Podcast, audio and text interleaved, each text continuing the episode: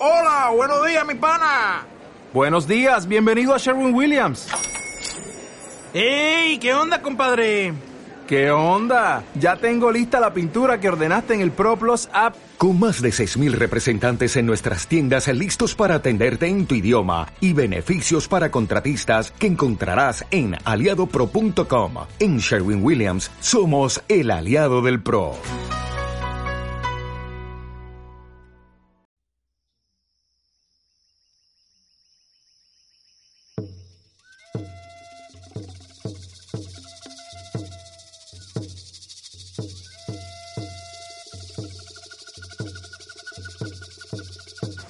Bienvenidos a la primera entrega de esta serie llamada El espejo humeante, el cual tiene como objetivo difundir la cultura mexica y prehispánica de nuestro país.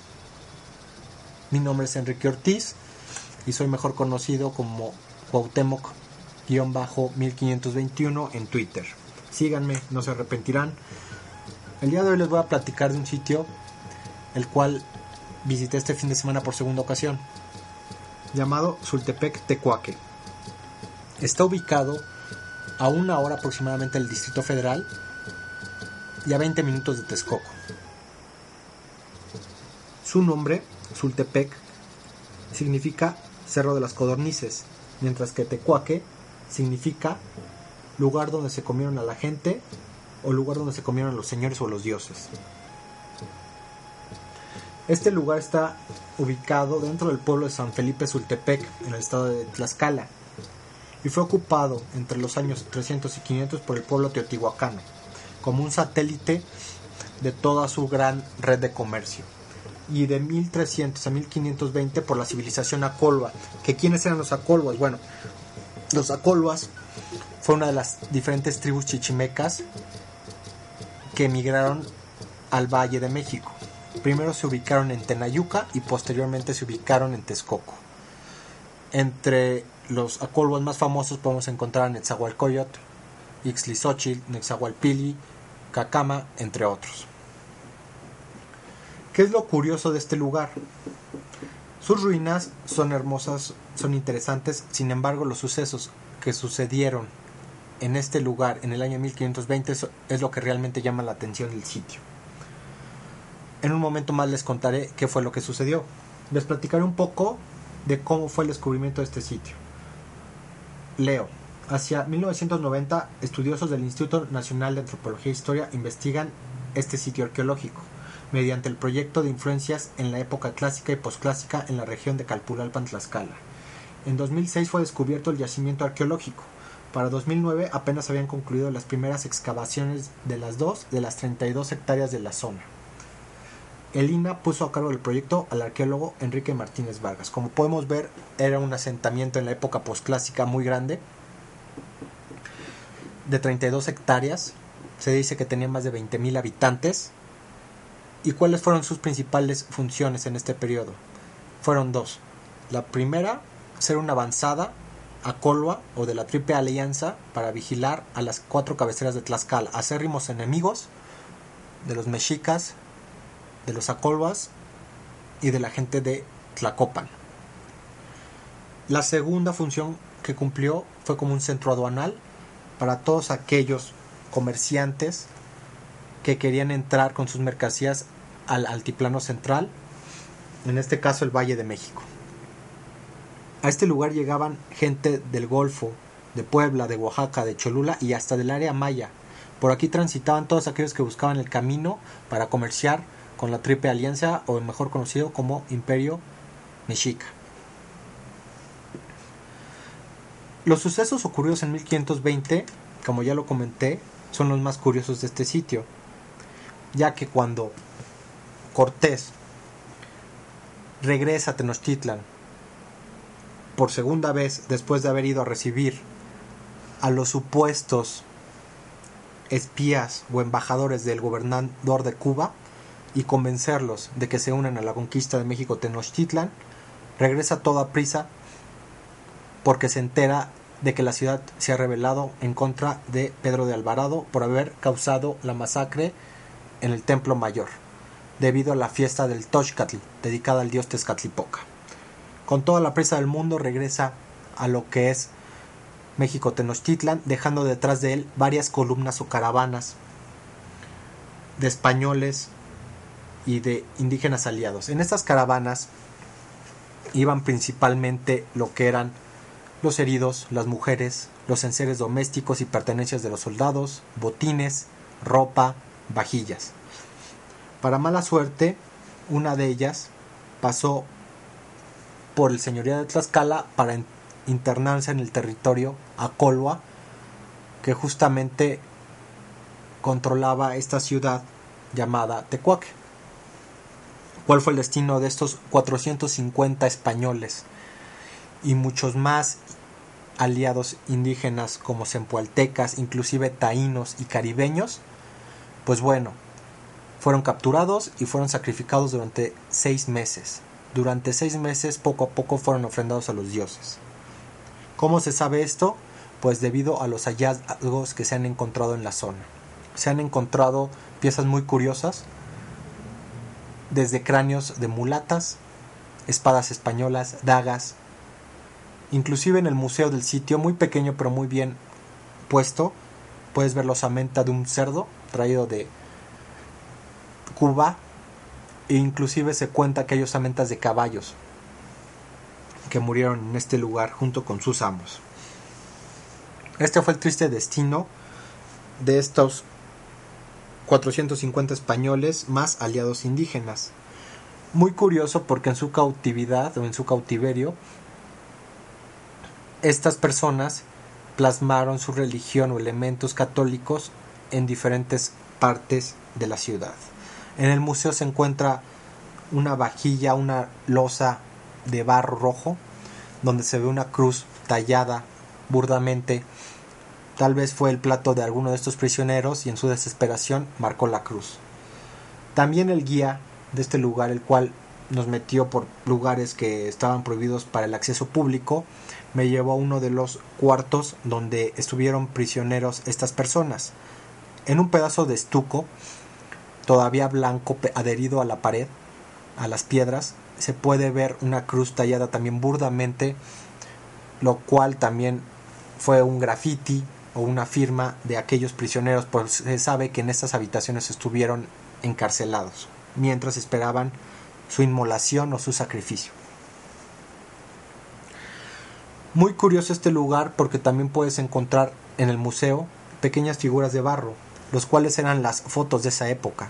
Los indígenas, al ver a gente tan rara vestida, con barbas, con bigotes, con el pelo güero, o inclusive con el pelo muy chino de todos estos mulatos y negros que vinieron con los españoles, decidieron copiarlos en figuritas de arcilla. Y habrá por lo menos seis figuras de arcilla en este museo, las cuales son muy curiosas porque son, como lo repito, fotos de aquellas personas que llegaron a nuestro país y que nadie conocía y que tomaban como dioses. Esta zona finalmente está integrada por 15 estructuras distribuidas en un centro ceremonial, con cuatro templos principales y un área habitacional aislada de la zona religiosa por paredes. El área de vivienda se compone de un grupo de cámaras aisladas por patios unidos por estrechos pasillos que miden hasta 2.000 metros cuadrados. Estos se dividen en la plaza superior, la plaza inferior y la zona habitacional. Y estaban distribuidas conforme a su nivel social. Entrando al sitio del lado izquierdo, lo primero que ves es la zona residencial o de los nobles, muy bien hechas con algunos momostlis. ¿Qué son los momostlis? Los momostlis son unas pequeñas plataformas de 50 centímetros de alto con forma redonda o, o redonda, circular o cuadradas donde se ponían ofrendas cuando uno iba a visitar a un sacerdote o a un noble. Digamos que era el peaje para poder hablar con él y pedirle sus favores.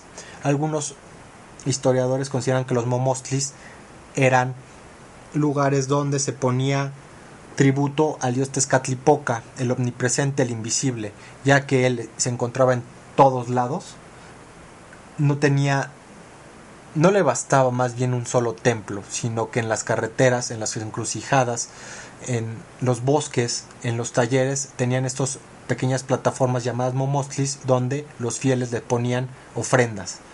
Esto pues por su omnipresencia, no le bastaba solamente con un templo.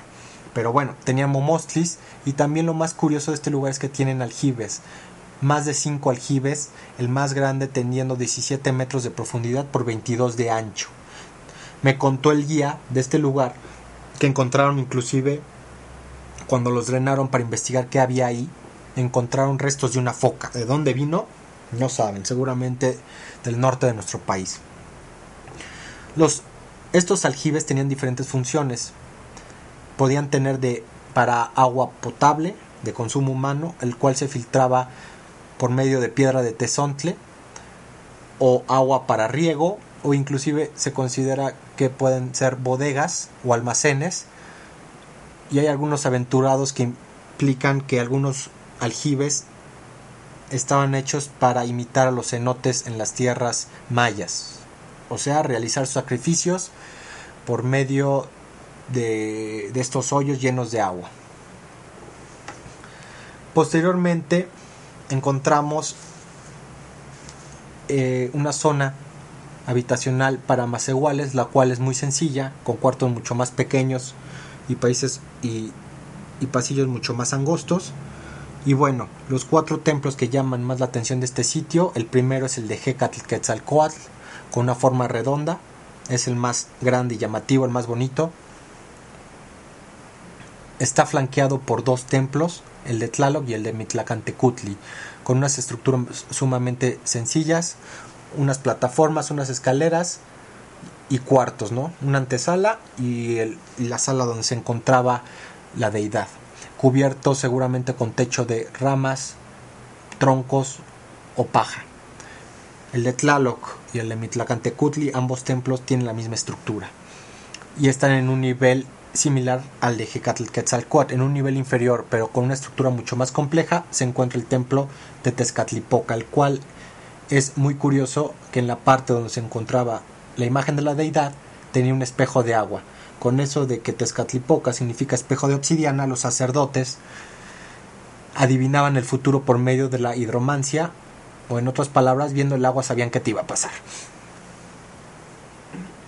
Una parte que me llamó mucho la atención y la última, eh, el último conjunto que vale la pena mencionar de este sitio es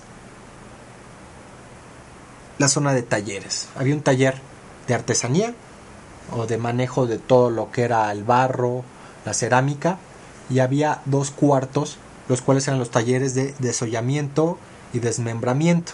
¿Cómo se sabe esto? Porque han encontrado partículas, muchas partículas de sangre dentro de estos dos, dentro de estos dos eh, cuartos, en las paredes, en los pisos, y también se sabe que su piso estaba pintado de rojo. ¿Para qué de rojo? Para cuando toda la sangre se regara en este lugar, después de que lo sacrificaban y todos los llevaban a este lugar, no se manchara. A diferencia de los pisos de los templos de los dioses, los cuales eran completamente blancos o de otros colores como turquesa, amarillo o inclusive hasta negro.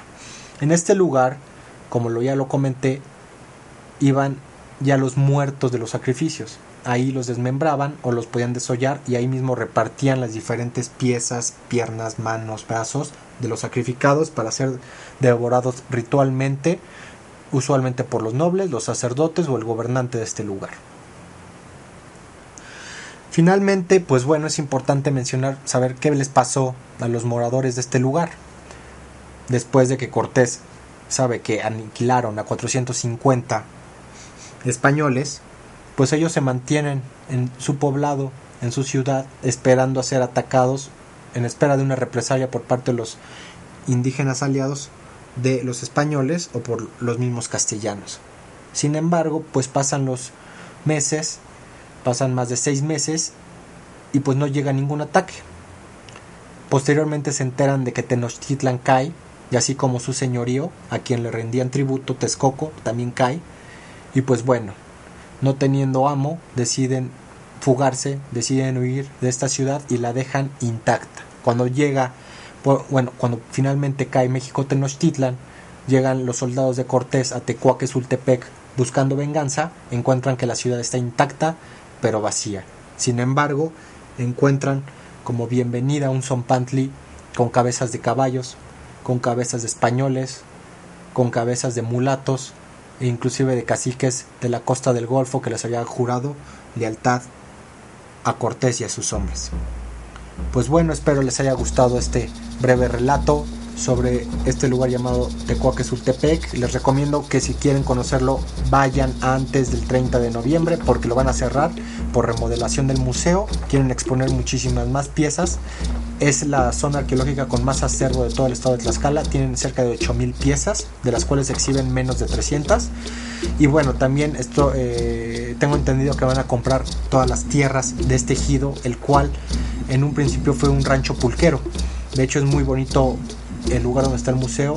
Es, es una hacienda del siglo XVII que está muy bien arreglada y remodelada. No dejen de ir, si no tendrán que esperar hasta septiembre del 2014 cuando se reabra con un nuevo museo y con bueno más eh, zona arqueológica eh, descubierta. Sin más, pues me despido. Mi nombre es Enrique Ortiz. Síganme en Twitter, el cual es arroba cuauhtémoc-1521. Cuídense y espero sus comentarios. Gracias.